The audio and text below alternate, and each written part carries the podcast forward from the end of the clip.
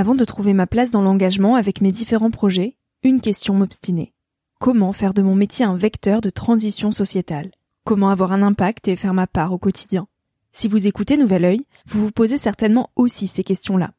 Et si j'ai choisi la Green Management School pour soutenir mon podcast, c'est parce que ça peut réellement vous aider à vous y retrouver.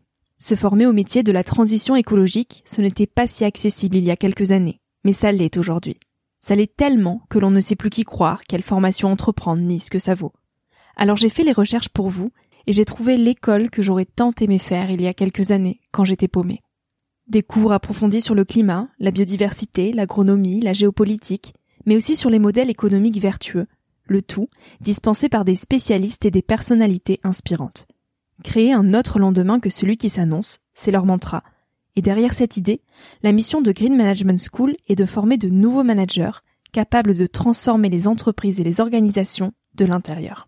Toutes les informations sont en description. Merci à Green Management School de croire en nouvel œil en soutenant cette saison de podcast. Tout de suite, place à un nouvel épisode.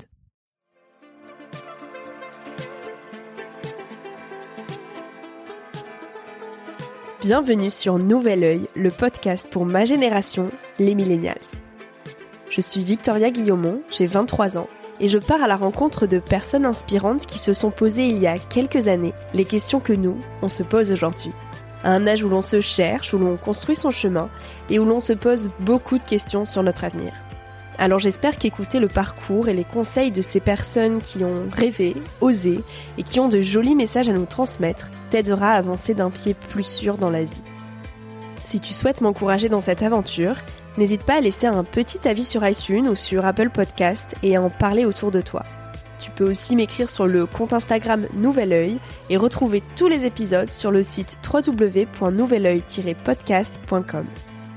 Je t'invite maintenant à emprunter un nouvel œil pour regarder le monde sous un autre angle, pour te recentrer sur ce qui est essentiel et sur qui tu es pour t'aider à trouver ton chemin et surtout à oser.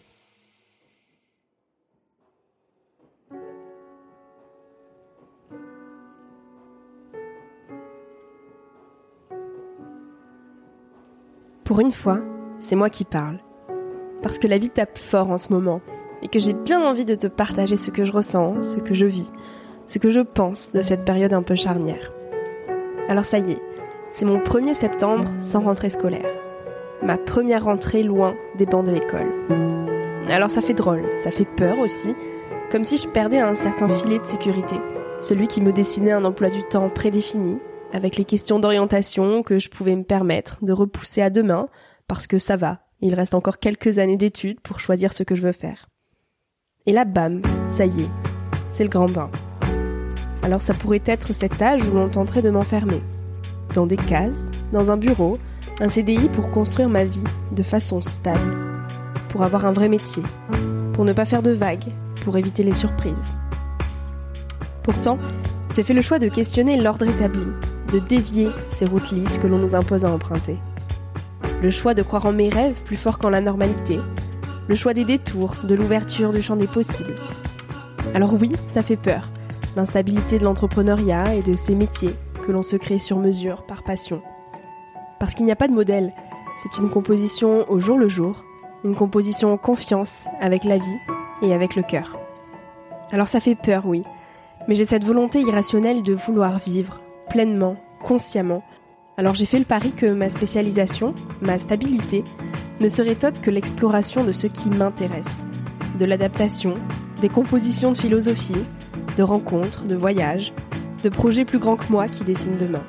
C'est des mains dans la terre, des rêves qui en appellent d'autres, des rencontres attrapées sur le bord des routes, des virages, des rebonds. L'aventure, les folies, beaucoup, beaucoup de folies. Alors dès mon entrée à l'école, on m'avait demandé de définir un projet professionnel.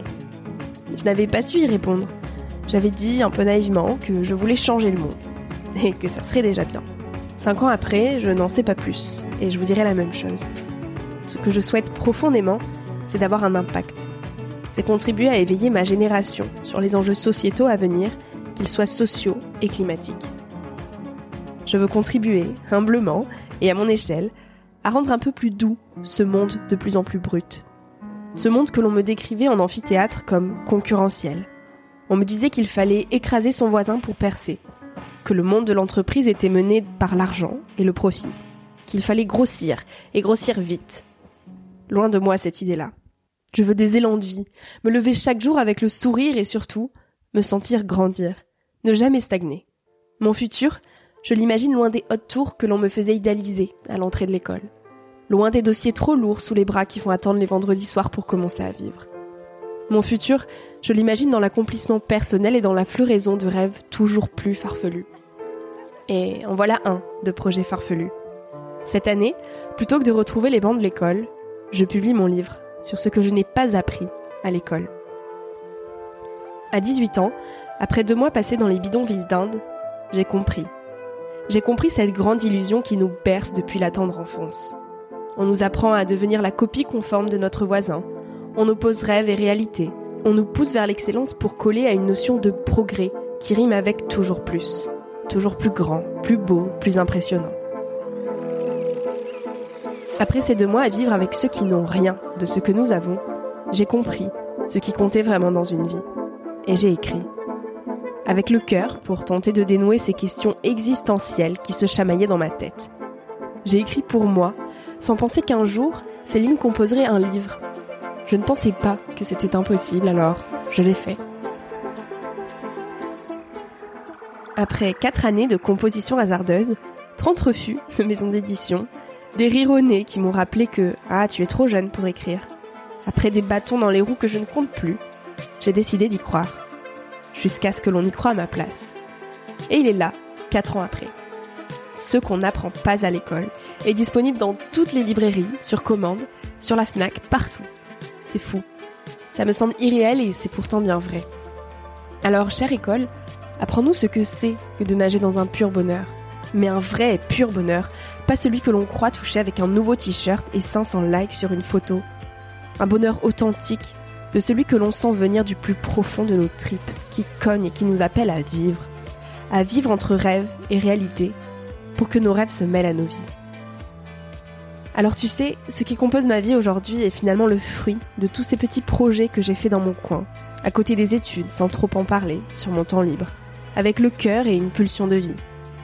Ces voyages qui m'ont construite, le podcast lancé sur un coup de tête, ce livre écrit sans savoir qu'il serait publié un jour, ce sont ces projets, construits à côté du reste, sans savoir où ils me mèneraient, qui me rendent finalement la plus heureuse aujourd'hui, qui m'épanouissent, m'alignent, me permettent d'avoir un impact bien que minime sur la société.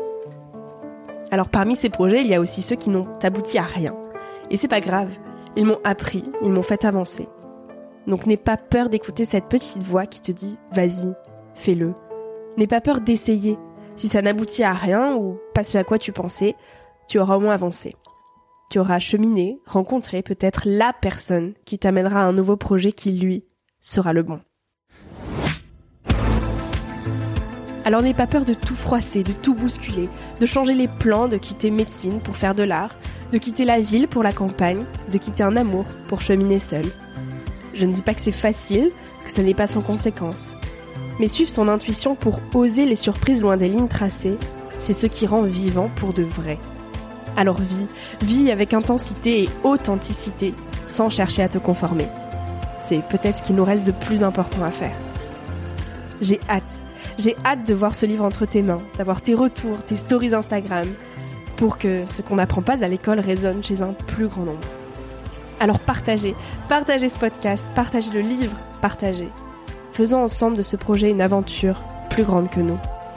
Merci d'être là.